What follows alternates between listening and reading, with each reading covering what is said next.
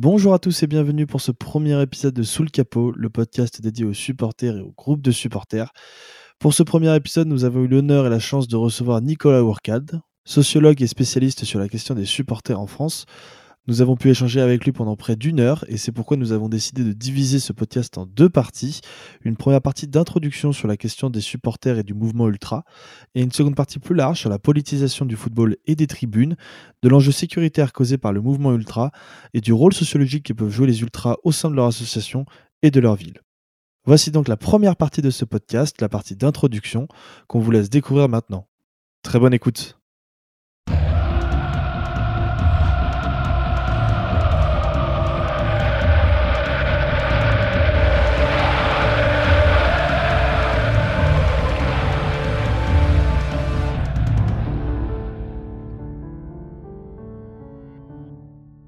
Bonjour à toutes et à tous et bienvenue pour ce premier épisode de Sous le capot, le podcast dédié au groupe de supporters et au mouvement ultra.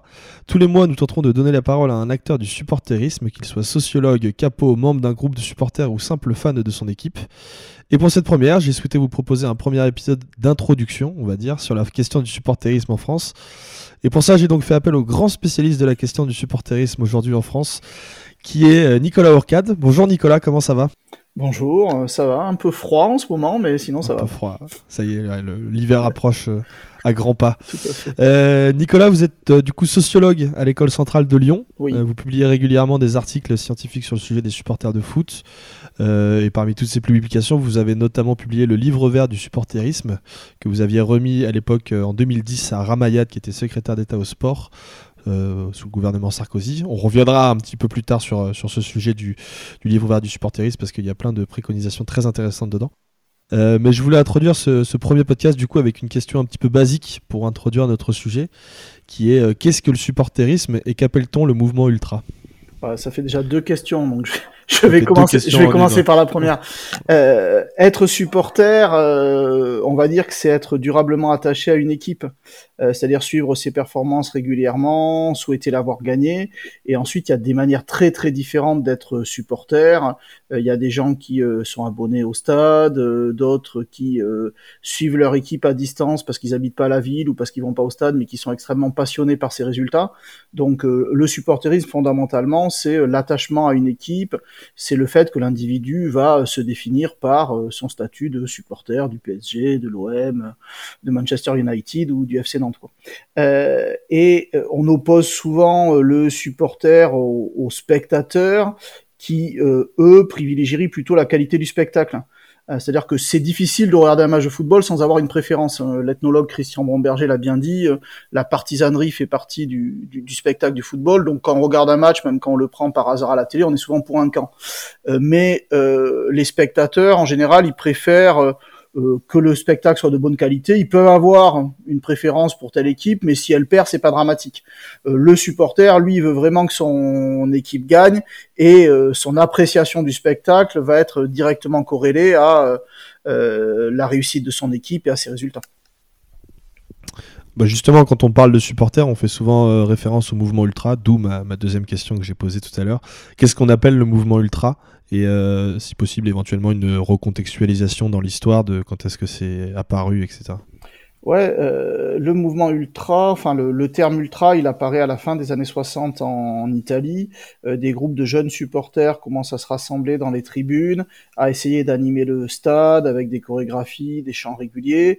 Euh, certains des groupes euh, de ces groupes prennent le nom d'ultra, les médias les appellent aussi ultra, et donc euh, dès le début des années 70, ce mode d'animation des stades à ce label d'ultra.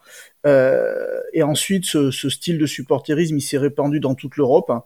Euh, notamment à partir des années 80, en France à partir du milieu des années 80, dans d'autres pays comme l'Allemagne plutôt à partir de la fin des années 90. Mais aujourd'hui, voilà, il est, il est répandu sur sur tout le territoire européen et même euh, dans le monde entier, puisqu'il y a des ultras au Maghreb. Euh, euh, en Indonésie, euh, des groupes de supporters du Brésil ou d'Argentine qui, même s'ils sont organisés un peu différemment, s'en inspirent.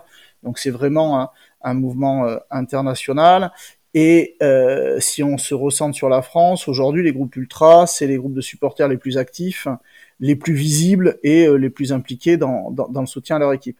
Alors la difficulté pour les définir, c'est que le terme est utilisé dans des sens différents par des acteurs différents. Il peut être aussi bien utilisé par des supporters qui eux-mêmes se définissent pour ultra pour dire nous on est ultra et ils avancent certaines traits enfin certaines caractéristiques, mais c'est aussi une étiquette qui est mise de l'extérieur par d'autres personnes sur certains supporters et parfois euh, d'une manière qui ne correspond pas exactement à celle que les euh, acteurs eux-mêmes euh, utilisent. Et donc par exemple Ultra est utilisé de la même manière que Hooligan par certains commentateurs, alors que il y a certains supporters qui se définissent ultra et qui considèrent qu'ils sont pas hooligans, et d'autres supporters qui se définissent comme hooligans et qui considèrent qu'ils sont pas ultra. Donc euh, nous, ce qu'on fait en tant que sociologue, c'est que euh, on essaye de partir des catégories euh, utilisées par les supporters eux-mêmes, et on prend acte du fait que certains veulent être reconnus comme ultra, veulent être différents des hooligans, veulent être différents des autres supporters, et on essaye de comprendre les spécificités de ces supporters-là. Justement, vous faites une vraie différence entre euh, le terme ultra et le terme hooligan. Euh, bon, moi, je me suis un petit peu renseigné sur le sujet avant, mais vous disiez que euh, ultra, c'était plus justement ce mouvement qui venait d'Italie, et les hooligans, plus ce mouvement en, en Angleterre, notamment dans les années 80. Alors, le le modèle anglais, en fait, il y a deux modèles anglais de supporterisme. Le modèle qu'on appelle des COP, du nom d'une tribune du stade d'Anfield Road à, Liverpool, mm. Qui consiste à rassembler tous les supporters euh, les plus fervents dans une tribune et à lancer des chants de manière informelle à différents endroits de la tribune et avec une ferveur qui euh, suit généralement le, déroulement du match. Et dans les années, fin des années 50, début des années 60, il y a euh, des groupes de supporters plus radicaux qui se sont implantés dans ces COP avec l'idée qu'ils étaient prêts à tout pour défendre leur équipe et c'était un peu une guerre de territoire. Quand ils étaient à domicile, ils ne permettaient pas aux supporters adverses de, de parader autour du stade, ils les attaquaient régulièrement. Et quand ils étaient à l'extérieur, l'enjeu c'était de montrer qu'ils étaient présents et de déranger le public local. Et ces supporters-là, violents de manière récurrente, ont petit à petit été appelés hooligans par les médias. Ils ont eux-mêmes repris ce terme et du coup, ils se sont considérés comme des supporters euh, hyperactifs, hyperactifs jusqu'à la violence. Et la, la, grosse difficulté de la catégorie hooligan, elle est encore plus compliquée que, pour, euh, que, celle d'ultra, c'est qu'il y a des supporters qui eux-mêmes se définissent comme hooligans, euh, avec une passion pour la violence et une pratique qui est centrée là-dessus. Mais le terme hooligan est devenu un terme générique euh, qui est utilisé pour désigner tous les débordements des supporters. Et donc ça crée parfois une ambiguïté parce que euh, nous, en tant que, que sociologue, on insiste bien, je vais y revenir tout à l'heure, sur les différences entre ultra et hooligan, parce que c'est pas exactement les mêmes formes euh, d'organisation et les mêmes rapports à la violence. Et d'autres vont dire, bah, euh, les ultras, ce sont des hooligans parce qu'ils sont violents. Et euh, ce qu'on ce préfère dire, c'est que nous, c'est que oui, les ultras sont violents. Il y a une dimension violente dans le mouvement ultra, mais il y a différentes formes de supporterisme violent. moi, j'appelle ça, bah, il y a euh, du supporterisme extrême. Parmi les supporters extrêmes, il y a des ultras et des hooligans. L'historien Sébastien Louis parle de ces supporterismes radical. Enfin, peu importe, mais on est à, peu près tous d'accord pour dire qu'il y a du supporterisme violent. Et parmi euh, ce supporterisme violent, il y a différents modèles. Euh, il va y avoir les ultras, les hooligans, et puis si on part sur d'autres continents, les barras bravas, par exemple, mmh. en Argentine ou, certaines formes de groupes brésiliens on reviendra un petit peu plus tard euh, sur justement la question euh, de l'aspect sécuritaire dans les stades. Euh, ce sera une thématique qu'on abordera un petit peu plus tard dans ce podcast. moi, je voulais revenir aujourd'hui justement sur, sur les groupes de supporters en eux-mêmes. depuis, depuis les années 60, il y a eu une évolution, enfin il y a eu une professionnalisation notamment des clubs qui a fait que le rôle des groupes de supporters a énormément évolué au sein même des clubs. C'est-à-dire qu'avant, ils avaient un rôle très important, que ce soit dans la gestion de la billetterie, dans l'animation du club au jour le jour. Aujourd'hui, ils ont un rôle qui est beaucoup plus détaché. Euh, est-ce qu'on peut identifier un petit peu quel est le rôle euh, des groupes de supporters dans le fonctionnement des clubs aujourd'hui? Oui, tout à fait. C'est c'est un enjeu important. C'est une excellente euh, question. Je, vais me permettre de faire un petit détour avant, puisque il y avait une question tout à l'heure à laquelle j'ai pas complètement répondu, de savoir ce que c'est qu'un ultra. Et euh, je pense que ça peut aider pour comprendre. En fait, euh, donc les ultras sont des supporters qui euh, revendiquent ce qualificatif, qui se différencient d'autres supporters et des hooligans, et qui du coup ont un certain nombre de caractéristiques communes.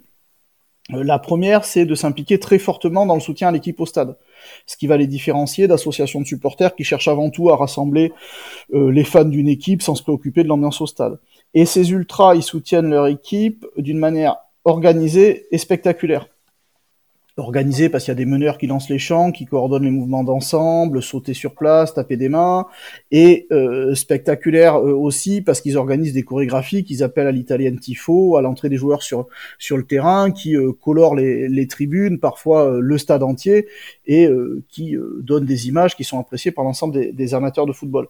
Et donc ce soutien extrême des ultras, comme leur nom l'indique, il se caractérise par le fait qu'ils sont présents systématiquement à domicile comme à l'extérieur. Ils soutiennent leur équipe en Donc ça, c'est la, première caractéristique. La deuxième, c'est qu'au-delà du stade, ils s'impliquent au quotidien dans la vie du club et du football, mais d'une manière très particulière, en prétendant euh, être autonomes, donc avoir leur propre point de vue et défendre les intérêts et les droits des supporters. Et, du coup, ça va les différencier très fortement d'autres associations de supporters qui, elles, cherchent avant tout à avoir des bonnes relations avec le club et sont pas dans cette euh, approche conflictuelle. Euh, les ultras, ils sont revendicatifs, ils se positionnent quelque part comme une sorte de syndicat des supporters et il leur arrive d'être en conflit avec les joueurs en cas de mauvaise performance, avec les dirigeants s'ils sont pas d'accord avec la politique euh, du club ou avec les autorités sportives nationales ou internationales. On l'a vu par exemple sur le projet de Super League auquel de nombreux groupes ultras se sont, se sont opposés. Donc là, on a une posture qui est très spécifique aux ultras et très différente des autres associations de supporters.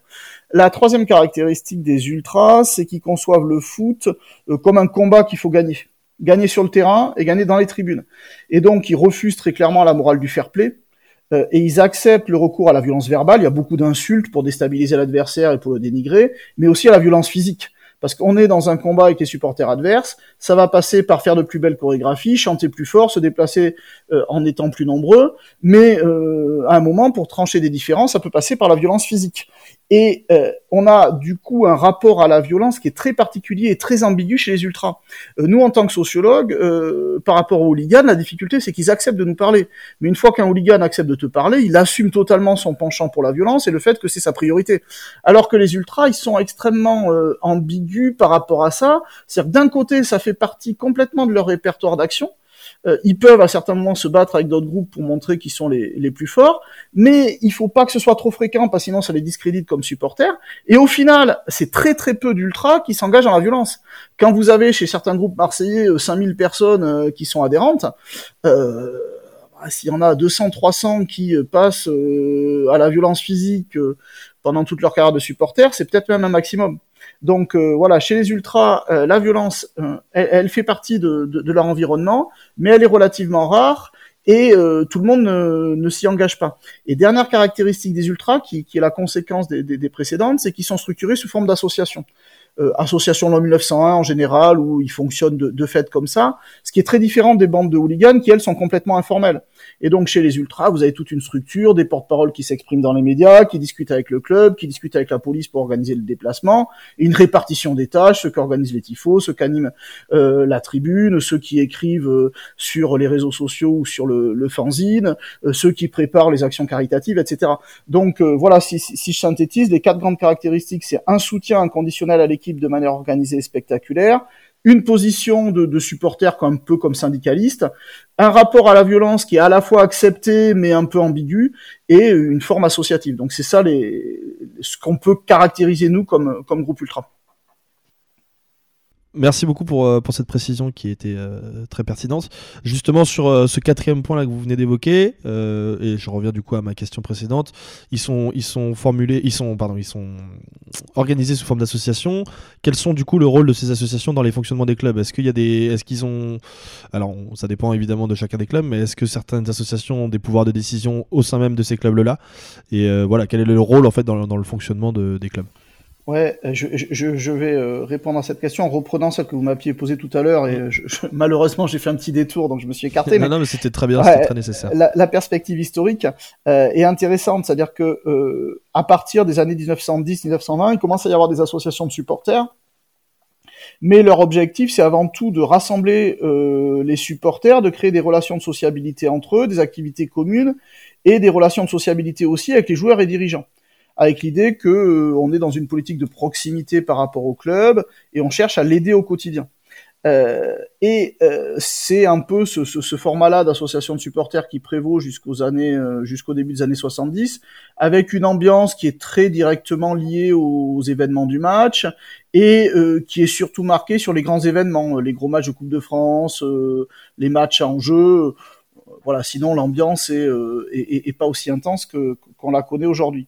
Euh, dans les années 70, il y, a, un premier changement majeur, c'est-à-dire que les stades se colorent. Si vous regardez les photos euh, de des stades dans les années 50-60, les, les supporters euh, sont habillés en dimanche. Hein. Bon, les photos sont en noir et blanc souvent, mais les supporters sont souvent eux-mêmes en noir et blanc. Euh, alors qu'à partir des années 70, euh, ils commencent à s'habiller de plus en plus aux couleurs du club. Ils commencent à se rassembler un peu à l'anglaise dans une tribune pour les supporters euh, les plus les plus fervents et à chanter de manière plus régulière. Et il y a quelques épopées européennes qui ont bien mis ça en évidence.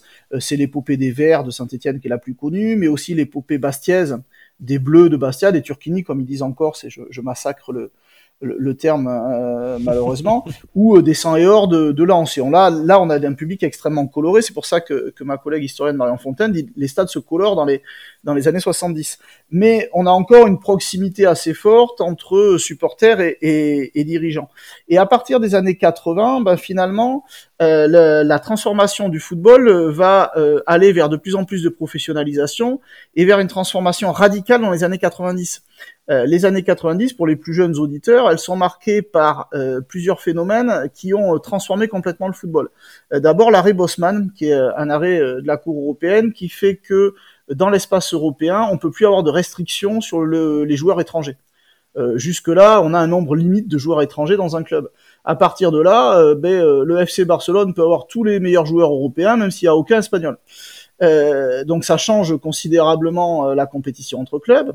Euh, au même moment, à peu près, les deux compétitions phares du football actuel sont créées. La première ligue en Angleterre, mm. qui jusque-là était réservée aux Anglais, anglo-anglaises, où ça jouait en kick and rush avec que des Anglais. Et puis petit à petit, ouais, ça devient le championnat international. Et effectivement, comme vous le dites, la Ligue des Champions, qui qui apparaît en 92 et qui se développe de, de, plus en plus. Et le troisième grand phénomène, c'est l'essor des télévisions à péage. Euh, le fait que bah, Canal Plus d'abord, puis en plein plein, plein d'autres chaînes euh, cherchent à payer pour avoir du football et elles sont prêtes à payer très cher. Du coup, ça crée euh, une économie encore plus florissante autour du football. Et euh, ça s'est concrétisé par l'arrivée d'investisseurs du monde entier dans le football, d'abord en Angleterre, puis dans le football européen, et euh, la création de plein de nouveaux stades qui sont conçus comme des centres de profit.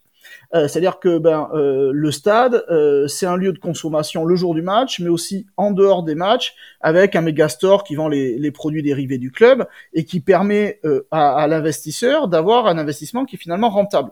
Et donc, cette transformation du football, ça fait que l'écart entre supporters et joueurs devient abyssal. C'est-à-dire que les montants des, joueurs, même des joueurs moyens, leurs salaires sont sans commune mesure avec ceux des supporters. Et pour plein de questions de sécurité, ben, il y a des distances qui, se créent. Et même les dirigeants deviennent des euh, dirigeants euh, finalement salariés qui peuvent euh, changer. C'est plus le dirigeant des années 70-80, bénévole, attaché à son club. Et moi, j'avais la chance d'enquêter sur les, les supporters du Stade Rennais en 96-97, donc avant que Pinot arrive, et de revenir quelques années après et de voir un changement euh, radical qui était euh, vécu euh, d'une manière un peu mitigée par ces supporters. Et là, je parle pas d'ultra, je parle d'associations traditionnelles, à Rennes ou, les Socios, pour, ne pas les nommer. À Rennes notamment, qui est une association traditionnelle, ils avaient leur local dans l'enceinte du stade. Donc, on pouvait aller le jour du match, boire dans le, dans le local, et il y avait une porte qui ouvrait vers les tribunes. J'ai passé des après-midi dans ce local, j'ai jamais vu euh, d'abus où ils faisaient rentrer euh, discrètement des supporters. Au contraire, on sortait du local, on rentrait dans le stade après. Ils fournissaient des bénévoles pour les buvettes, pour les contrôles d'accès au stade. Ils étaient fiers d'être dans le dans, le club. Et puis Pino est arrivé avec une autre ambition pour le Stade Rennais, ce qui d'un côté plaisait à ses supporters puisque leur équipe était plus compétitive. Bon, ça a mis du temps, mais elle est aujourd'hui euh, très compétitive. Mais euh, quelques années plus tard, ils avaient plus leur local dans l'enceinte du stade. À la place, il y avait un restaurant dernier cri pour attirer euh, le public d'affaires. Et eux, ces supporters-là, se retrouvaient dans un Algeco relégué à quelques dizaines de mètres du stade. Et ils constataient que bah, aujourd'hui, on n'avait plus besoin d'eux. Euh, avant, ils faisaient des collectes euh, pour euh, apporter, je sais pas moi, des, des ballons, des maillots à l'équipe réserve. Le club en avait plus besoin, il avait suffisamment d'argent. Le club avait plus besoin de bénévoles pour tenir les entrées ou ou les buvettes, ils faisaient appel à des prestataires. Ils se retrouvaient un peu relégués. Et donc, euh, la, la, la, grande histoire de, des supporters et du football sur, sur cette période-là, c'est que petit à petit, la professionnalisation du, du, football fait que tout le monde est payé dans un stade. Euh, bon, les joueurs évidemment, les entraîneurs, les arbitres, mais aussi euh, bah, tous ceux qui encadrent ce spectacle, donc les stadiers à l'entrée du, euh, du stade, ceux qui contrôlent les billets, euh, ceux qui vendent le matériel du club, ceux des buvettes, enfin tout le monde, sauf finalement les supporters. Et ce qu'il leur reste, c'est la possibilité d'animer les gradins. Et quelque part, le génie entre guillemets du mouvement ultra, c'est d'avoir compris au moment où ce basculement se faisait que le seul endroit où les supporters pouvaient véritablement jouer un rôle aujourd'hui, c'était les tribunes. Et en devenant le douzième homme, ils ont euh, créé une sorte de levier euh, qui est illustré par la situation euh, du, du, PSG dans les années 2010. Le, dans les années 2010, le PSG, confronté à des problèmes de violence et de racisme, a dit on enlève les, les, groupes de supporters, on n'en veut plus parce que ça crée des problèmes. Mais au bout d'un moment, ils se sont aperçus que ben, sans groupe de supporters, il n'y avait plus d'ambiance. Et donc finalement, en jouant ce rôle de douzième homme, en rendant ce rôle de douzième homme indispensable, les ultras sont devenus un acteur du monde du football, L'un des exemples, c'est qu'au bout d'un moment, le PSG a dit non, mais il va falloir qu'on fasse autrement. Il faut que les ultras reviennent au stade. Euh, on va faire en sorte de préserver la sécurité pour euh, qu'il n'y ait pas de violence et de racisme comme avant, mais il faut absolument que les, les, ultras reviennent.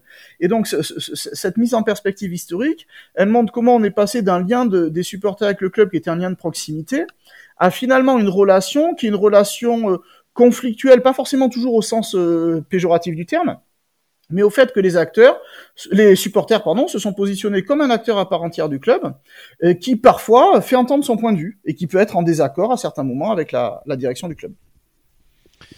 Euh, c'est très intéressant et cette question de, de 12e homme, elle est, très intéressante aussi parce que elle est un peu paradoxale. Aujourd'hui, par exemple, on sait que les revenus de billetterie euh, dans les budgets des clubs sont de plus en plus faibles parce que euh, les, parts de droits télé et, euh, et du sponsoring euh, sont beaucoup plus importantes. Mais pourtant, on a vu pendant la pandémie que l'absence des supporters était beaucoup plus importante que ce qu'on pensait, notamment sur la qualité du spectacle et sur l'émotion, etc. Alors, c'est quelque chose qui est très difficile à évaluer et en plus, on sort un petit peu du spectre sociologique que vous connaissez bien. Mais est-ce qu'on sous-estime pas aussi un petit peu la valeur économique des groupes de supporters? En les réduisant justement soit à ce rôle de douzième homme on, dit souvent la phrase les joueurs jouent, les dirigeants dirigent et les supporters supportent. Est-ce que justement, c'est pas une phrase qui minimise un petit peu le rôle des supporters? Est-ce qu'il crée pas aussi de la valeur autre part? Bah, Déjà sur la première question sur, euh, sur, le rôle économique des supporters, la, pandémie a bien montré euh, que finalement euh, les recettes billetterie elles étaient essentielles. Évidemment, les clubs français ont été très lourdement pénalisés par le fiasco Mediapro, mais pour beaucoup de clubs, les recettes billetterie c'est encore important. Euh, c'est moins important que pour des clubs euh, d'autres sports comme, comme, au rugby par exemple, mais c'est extrêmement important. Et euh, ce qui est apparu aussi euh, lors de cette crise sanitaire, c'est que le public faisait désormais partie du spectacle et que euh, un match sans public, c'est ennuyeux pour tout le monde. Euh, non seulement pour les joueurs qui demandent de l'ambiance, pour les dirigeants qui ont le sentiment que finalement leur club c'est aussi euh, le stade, c'est aussi un lieu où on peut rassembler les, les différentes composantes d'une ville, et même pour les télévisions qui euh, montraient que le spectacle, était moins intéressant sans public. Et la preuve qu'il était moins intéressant, c'est qu'artificiellement les télévisions mettaient de l'ambiance pour faire croire qu'il y avait du public et pour que le produit se, se déprécie pas. Et quelque chose qui est, qui est très marquant aussi, c'est que les gens vont au stade pour voir ce qui se passe sur le terrain, mais aussi pour euh, l'ambiance des tribunes, soit parce qu'ils veulent y participer, euh, soit parce qu'ils apprécient l'ambiance qu'ils voient. Euh, on sait très bien que une partie des gens vont au stade parce qu'il y a de l'ambiance, parce qu'il y a des tifos, et c'est aussi ça qui manquait au Parc des Princes pendant quelques années. et finalement, les gens vont au stade Vélodrome pour voir l'OM, mais aussi pour profiter de l'ambiance. Aujourd'hui, quel est le meilleur joueur de l'AS Saint-Etienne C'est quand même son douzième homme. Et euh, le Racing Club de Lens, ça a été longtemps son douzième homme, avant que, depuis quelques, quelques mois, il obtienne des, des résultats remarquables. Donc finalement, euh, on, va, on allait à Bollard ou on allait à Geoffroy Guichard, et c'est valable pour plein d'autres stades, avant tout pour le public. Donc le public euh, en lui-même est un acteur central du spectacle et aussi un acteur économique. donc ça, c'est le premier point. Et le deuxième point, sur, sur la phrase classique les dirigeants dirigent, les joueurs jouent, euh, les supporters supportent, elle illustre bien le paternalisme du monde du, traditionnel du football. C'est-à-dire que ben, chacun, chacun a sa place, et euh, les supporters, ils doivent animer les tribunes, mais pas plus. Ils doivent pas donner leur avis sur euh, comment se, passe le spectacle, c'est les dirigeants qui dirigent. Et à ça, euh, les supporters euh, rétorquent depuis le début du XXIe siècle. les joueurs et les dirigeants y passent. C'est des salariés qui restent un an, deux ans, trois ans, parfois très peu longtemps. Mais les supporters y restent. Ils sont attachés au club. Et finalement, d'abord les ultras, puis de nombreux supporters se sont positionnés comme les garants de l'identité et de l'histoire de leur club. Et on l'a vu dans les conflits qui ont euh, supporters et dirigeants à, Marseille, à Bordeaux, euh, qui opposent encore supporters et, dirigeants à Nantes ou Saint-Étienne, que au départ les groupes ultras ont occupé ce créneau en disant ben nous on est les garants de, de l'histoire du club, mais que beaucoup d'autres supporters se sont ralliés à ça. À Nantes, l'opposition à Valdemarquita, c'est pas uniquement une opposition des ultras contre Valdemarquita, c'est une opposition de nombreuses associations de supporters qui disent ben ce président-là, il correspond pas à l'image qu'on a du, du, du, football club de Nantes, euh, à la tradition du jeu à la nantaise, à la tradition de la formation, à la tradition de la proximité avec euh, l'écosystème local, et donc finalement, on se reconnaît pas dans ce club-là. Et euh, aujourd'hui, l'un des grands enjeux du football qui a été illustré par, euh, par, par, par, la, par la Super League, par le, conflit de la Super League, c'est finalement à qui appartient le foot. Est-ce que le foot appartient à ceux qui mettent l'argent, ou à ceux, enfin, qui mettent l'argent parce qu'ils financent les clubs, ou à ceux qui mettent l'argent euh, parce qu'ils achètent des billets de match ou qu'ils achètent des abonnements de télé et qui font vivre ce spectacle parce qu'ils sont spectateurs. Et euh, le moment de la crise tragico-comique de la Super League était super intéressant parce que tout le monde disait qu'il défendait les supporters. Ceux qui étaient pour disaient les supporters demandent des matchs de plus grande qualité, et ceux qui étaient contre disaient non, les supporters demandent de la tradition, de l'histoire. Et finalement, on parlait pas des mêmes supporters. Euh, les supporters les plus attachés au club, euh, les abonnés, euh, ceux qui suivent régulièrement leur équipe, ils disaient là, oula, attention, on n'est pas trop favorable à ça, ni à la Coupe du Monde tous les deux ans. Et ce que disait le président de, de, la Juventus de Turin ou celui du Real Madrid, c'est finalement aujourd'hui le football a un public mondial et euh, finalement, en Asie ou en Amérique du Sud, ce qu'ils veulent voir, euh, c'est Bayern de Munich contre le Real Madrid et euh, Bayern de Munich Hambourg. Bon, malheureusement, Hambourg est en Bundesliga 2, donc c'est un autre problème. Mais Bayern de Munich contre Mönchengladbach, aujourd'hui, ça leur parle plus. Et donc voilà, le, le, le football aujourd'hui est clivé entre ces deux publics le public du stade, le public attaché viscéralement à son club, et le public télé, qui a parfois des attentes qui sont pas forcément exactement les mêmes.